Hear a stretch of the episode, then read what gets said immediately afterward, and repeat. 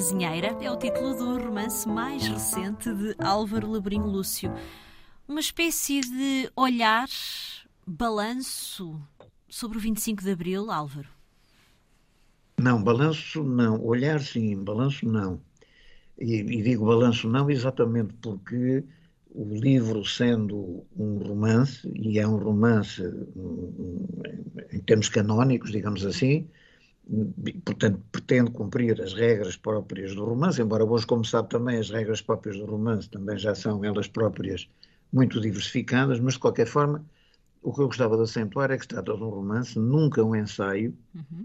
e também do ponto de vista do olhar que ele faz sobre o 25 de Abril, e, e digamos que esse é o grande motivo do romance, não é um olhar que nos permita fazer um balanço, mas um olhar que nos permita ter uma visão que eu diria, uh, se quisermos, crítica, no sentido de ser, por um lado, contemplativa, mas por outro lado, colocando-nos questões acerca uh, do, da situação atual em que nos encontramos. No fim de contas, o romance vai abranger 45 anos antes do 25 de abril de 74 e 45 anos depois do 25 de abril de 74. E o que eu pretendi foi, de alguma forma, criar a fantasia de que a personagem principal do romance é o, é o país, é Portugal. De seu é nome, Catarina. Antes, exatamente, quer com o João Aurélio para os 45 Exato. anos anteriores, quer com a Catarina para os 45 anos posteriores.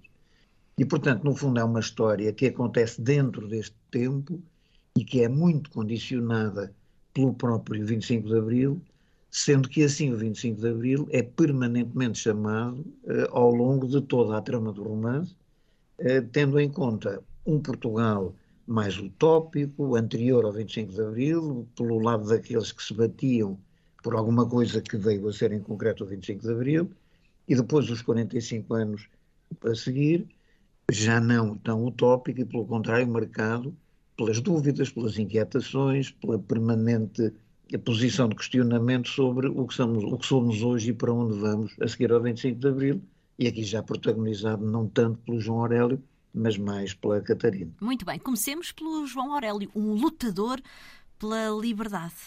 Exatamente. O João Aurélio era ele, João Aurélio, militante comunista, filho de um pai, professor primário, a residir no interior do país, no Alentejo, no Alto Alentejo, uma família em que o contrabando tinha um papel decisivo, até como manifestação de honra na, na, na qualidade do envolvimento que as populações faziam à volta do contrabando, com os riscos do contrabando, com as lutas que o contrabando eh, obrigava a ter de travar, sendo certo que se tratava de uma família que, a certa altura, uma delas diz o contrabando era um contrabando de bens, mas era também um contrabando de ideias. No, no fim de contas, questionando a existência de uma fronteira entre Franco e Salazar, estranhando até que houvesse fronteira nessa altura. Mas o que é certo é que a fronteira marcava uma zona divisória, que era uma zona de risco e de risco da, da própria vida. É este pai de João Aurélio, que é um homem, como então se dizia, um homem do, do reviralho, eh, filho do avô de João Aurélio, que era um velho republicano, um lutador anticlerical pela República e pela implantação da República, e são estes, avô e pai, que vão dar origem ao filho João Aurélio, que assim vem a ser militante comunista e vem a casar com a filha neta do, do, do Gancho, que era o chefe da Guarda Fiscal e que era um, um, um, reacionário fascista que perseguia claramente todas as pessoas que não só praticavam o contrabando, mas que de alguma maneira se apresentavam também como em oposição ao regime. Esta família dá-nos um Portugal rural do interior, muito com a utopia da mudança, com as, com as, com as grandes utopias de então. O, o João Aurélio vem a apaixonar-se pela, pela neta daquele chefe da Guarda Fiscal, quando surpreendentemente a encontrou a ela antes dele como militante do Partido Comunista. Exato. E, portanto, é, é toda a saga do, do, do Partido Comunista uh, e, da, e, da, e, daqueles que, que, dele se aproximaram, uns porque eram verdadeiramente, do ponto de vista ideológico, uh, ligados ao Partido Comunista através da sua forma de pensar e de estar, outros porque entendiam que o Partido Comunista, naquela circunstância, era a única organização com poder capaz de vir a promover uma mudança entre nós. Exato. E eis que esse acontecimento, a concretização desse sonho de liberdade, acaba por ser marcado por uma acaba, tragédia é mar... para João Aurélio que acaba por mudar completamente a sua vida. Exatamente. Há uma marca no, no, no, 25, no dia 25 de Abril, na, na madrugada de, de, de 25 de Abril, em que acontecem, vão, estão para acontecer as duas uh, realidades, estão, estão, estão para se realizar os dois grandes sonhos dele e da mulher, Maria Antônia, que seria o de um dia mudar o regime em Portugal, através da Revolução, se fosse caso disso, e ao mesmo tempo a possibilidade de terem um filho, que era uma coisa que ambicionavam há bastante tempo, mas não acontecia, mas ia acontecer naquela noite mesmo. E aí as coisas têm uma determinada evolução que cria uma ruptura uh, com, uh, de João Aurélio com ele próprio. Ele, a partir daí, renega tudo aquilo que no fundo tinha sido o seu projeto e o seu sonho de vida e vai viver para a aldeia. E, portanto, todo o período a seguir ao 25 de Abril, todos os 45 anos a seguir ao 25 de Abril, são com o João Aurélio na aldeia, na aldeia onde nasceu, a aldeia que se vai desertificando de tal maneira que ele acaba por ser a única pessoa Exato. que vive na aldeia. Exato. E então vai, em toda a segunda parte do livro, resolve viver para o cemitério e passar a ter uma vida muito marcada com as conversas que tem com os mortos e uh, relativamente às quais ele põe já muito na, na, na, parte final do romance ele põe a questão de saber se está a falar com os mortos ou se está a falar com ele e já não percebe bem que é com ele que fala e julga que é com os mortos. E portanto há aí uma dimensão muito introspectiva de tudo aquilo que foi através da memória e do chamamento dos mortos toda a sua vida que uh, se percorreu até aqui. Há uma figura que aqui é particularmente importante, que é a do seu camarada de partido, o Honório. Exato.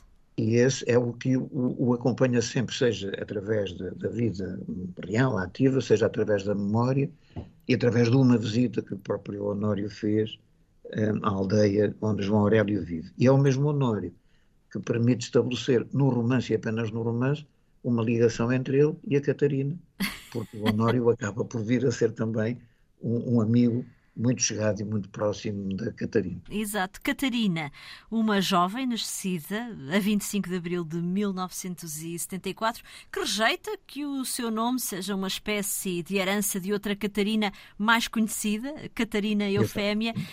e que estuda filosofia Talvez eh, seja este o caminho, muitas vezes, para nos compreendermos a nós portugueses. Talvez este olhar para a filosofia nos ajude a compreendermos quem somos e para onde queremos ir? Eu gostaria que fosse, e, e, e a Catarina achou que talvez fosse. A Catarina tem eh, esse problema constante na sua vida, que é o de ter nascido no dia 25 de abril e viver todos estes 45 anos eh, com uma, uma, uma, dúvida que para ela é insanável, que é, no fundo, o, o, o, não saber se o dia 25 de Abril é, é o dia da Revolução ou é o dia do seu nascimento. Ela tem sempre aqui uma relação de grande duplicidade que a vai marcar, e aí é outra vez a imagem do Portugal do pós-25 de Abril, que é um Portugal ainda hoje a viver uh, alguma dúvida a partir do momento em que se afirma, ou a partir daquilo que o 25 de Abril representou para ele, ou a partir daquilo que ele construiu justamente por causa do 25 de Abril e depois do 25 de Abril.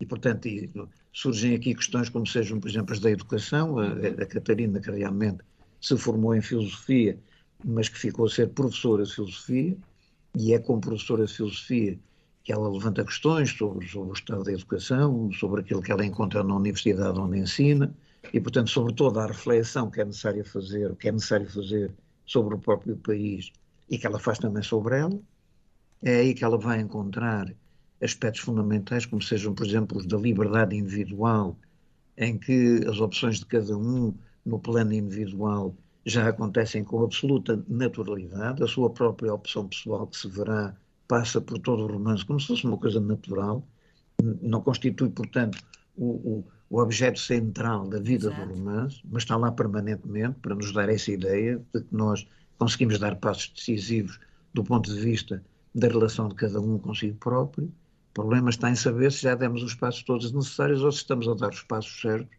relativamente ao futuro que abrimos no dia 25 de abril. E essa questão da relação com a filosofia é importante porque ela apela à ideia do pensamento, isto é, até que ponto é que nós não estamos muito marcados por um pragmatismo que tem condicionado o nosso dia a dia e temos abandonado a importância decisiva do pensamento, do pensamento crítico e, se quisermos, no limite até do próprio valor da ideologia enquanto a realidade do mundo da cultura. E o escritor já encontrou algumas respostas para todas estas perguntas? O escritor, como gosta muito dos leitores, deixou as respostas todas para os leitores darem. O, o, o, mais, o, o, escritor até teve o cuidado de, a certa altura, achar que era importante de, de dizer aos leitores que, de vez em quando, era preciso saírem da história para, para pensarem sobre ela. E daí ele ter feito um intervalo é no livro, no próprio livro, e esse intervalo, no fim de contas, não é outra coisa senão a criação de um distanciamento entre, entre o leitor e a história que está a ler, para depois regressar na, na, na segunda parte. E, portanto, o, o, o, escritor pode, pode induzir uma ou outra resposta, mas não deve dá-las. O escritor deve deixar todas as respostas para o, para o leitor. E aí ele tem vários caminhos para, para seguir, até porque o escritor pretende também dar-lhe de uma forma muito impressionista, portanto, não há, volto a dizer, não é um ensaio, não há aqui nenhum tipo de fundamentação científica sobre para cada um dos temas que são apresentados, eles são colocados, nós estamos, temos a, a, o problema da inclusão social, Exato. temos ciganos e problemas com ciganos, temos a história da, das ex-colónias e, e é muito curioso porque na história das ex-colónias é sempre muito difícil encontrar o perfil adequado para se dizer o que se quer.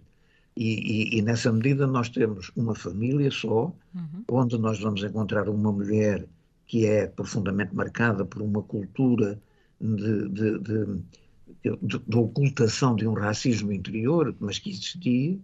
Temos um marido que, tendo uma visão muito do, do colonizador, todavia um colonizador que entendia que deveria ficar e a sua ideia era que ele ia ser bem acolhido por todos e continuaria. E temos um cunhado que vive com ele, que fez todo o trabalho um, em Angola com ele, mas que é um homem do reviralho, que é claramente a favor da independência e que tem uma visão completamente diferente daquilo que poderia ser o pensamento da família relativamente à, à, à relação com os países africanos. Um, e, portanto, nós temos ali todas as dimensões. Um, um deles que enlouqueceu, o outro que persiste numa atitude permanente de negação do que aconteceu, e este outro que entende que o que aconteceu era o que devia ter acontecido e tem uma visão completamente diferente. E, portanto, no fundo, cá está, dão-se os três pontos de vista para que depois os leitores joguem com eles e façam aquilo que pretendam que deve ser a sua conclusão. Exato. É, é curioso, é curioso, porque na economia do romance este, este tema aparece quando a Catarina, na ânsia de procurar sempre uma afirmação da sua identidade, vai à procura de outra pessoa qualquer que tenha nascido no dia 25 Exatamente. de abril de 1974, e é quando ela encontrou um engenheiro que é filho desta família, e é neste contexto que aparece depois esta outra dimensão relativamente à nossa relação ainda com as ex-colónias e com todos aqueles que foram protagonistas do retorno, como agora se vai dizendo. Exato. Álvaro, esta pandemia veio trocar aqui algumas voltas a este romance? Eu não quero dizer, eu não tenho a certeza. Eu diria que não, mas como sabe, nós somos sempre muito influenciados inconscientemente por várias coisas. Eh, eu quis fazer, eu, o romance foi todo escrito durante a pandemia, curiosamente, e começou a ser escrito no meu primeiro confinamento, que curiosamente foi logo a seguir às correntes escritas em 1920. Em, 1900, em 2020. em 2020, exato. Bem queria, bem, bem queria eu mas foi a seguir a, a, a dois, logo a, em fevereiro, março de 2020. Exato. Ele começou a ser escrito nessa altura e um dos propósitos que eu tive foi o de uh, acabar o romance antes de começar a pandemia. E, portanto, o romance não tem pandemia nenhuma. Exatamente. O, o, em nada está a pandemia. Há apenas uh, uma nota no epílogo que pode ser eventualmente interpretado como tendo que ver com a pandemia, mas se se vir bem, o epílogo é apenas de uma página, se se vir bem, eh, o que está ali é outro vírus, não é necessariamente o SARS-CoV que, que, que, que, me, que me marcou. O que a pandemia me deu foi um espaço de, de acolhimento e de, e, de, e de, interiorização, se se quiser, para poder escrever o livro. Mas ele não é nada marcado pela pandemia. Agora, a uhum. pandemia está aí, e como nós vamos lê-lo depois da pandemia, aquilo que a pandemia nos trouxe talvez agudize mais ainda algumas questões que o livro pretende colocar. Exato. Que país é este que poderá ter saído ou ainda estará a sair desta pandemia? É isso. É isso Será um país é muito diferente daquele antes de 2020? Eu receio que é muito diferente, não tinha necessariamente que ser, nem as coisas são assim, operam tão automaticamente como isso. Mas um país mais reflexivo, com uma, uma, uma textura de pensamento sobre si próprio que assente mais nas pessoas e na qualidade das pessoas, que seja capaz de olhar para a importância que a condição de pessoa tem na formação da vida em geral e do cotidiano em particular, eu isso gostava que fosse. Nós vamos desesperadamente a correr para a frente e não tenho a certeza de que saibamos todos exatamente para onde vamos. Alguns sabem, e que são normalmente aqueles que nos fazem correr, mas não sei se todos têm consciência de que pelo menos deveriam ter o direito de questionar uh, o problema de saber ou a situação de saber se é para aí verdadeiramente que se quer correr. Não estou a falar de, de, de, de, política no imediato, estou, é muito longe disso, é alguma coisa que tem muito mais a ver com uma dimensão muito mais ligada à condição humana e a, e a, e a, e a uma própria reflexão geral sobre o lugar da humanidade hoje e da definição da própria natureza humana hoje. Eh, não estou, portanto, a falar das opções políticas concretas, porque qualquer delas ser, devia estar... Acaba por ser inevitável falarmos disso, até porque uh, provavelmente a liberdade e que país é este tem sido o motivo dos vários romances que já publicou, Álvaro. Sim, sim, de uma maneira geral, sim. Embora, embora eu eh, diria que há aqui uma ligeira diferença que não nos leva para, para muito longe, apesar de tudo. Mas eu diria que enquanto os três romances anteriores são muito mais, se quiser, muito mais voltados para a dimensão pessoal, individual de cada um. Isto é, eu, eu convido os leitores a entrarem dentro de si próprios e acompanharem a interioridade que eu pretendo dar-lhes uh, ao escrever os livros. Isto é, eu proponho-lhes que façamos um caminho novo. Aqui eu, eu, proponho que usemos o caminho que está feito e que caminhemos por ele com um espírito diferente. E, portanto, eu diria que este é um livro que, que, que, que está muito marcado pela exterioridade. E qual é o nosso papel nessa exterioridade? Enquanto os outros estão muito marcados pela interioridade, e a pergunta é muito quem somos nós nesta interioridade. Mas, mas afora isso, julgo que a ideia central, o, o, o, a grande motivação da escrita, se quiser, acaba por ser relativamente próxima, quer nos anteriores, quer neste. Eu diria que se dos três anteriores tivesse de procurar algum que podia estar na base deste, ou do qual este podia ser sucedâneo, eu escolheria, porventura, o homem que escreveu o azulejo. Uhum. Onde, onde, há temas que se cruzam Exato. com alguns dos temas que estão agora aqui neste também, mais este... explicitamente. Exato. Novo livro de Álvaro Labrinho Lúcio, As Sombras de uma Azinheira. A edição é da Quetzal. Muito obrigada, Álvaro, por ter estado connosco. Eu é que agradeço muito. Até à próxima. Muito gosto.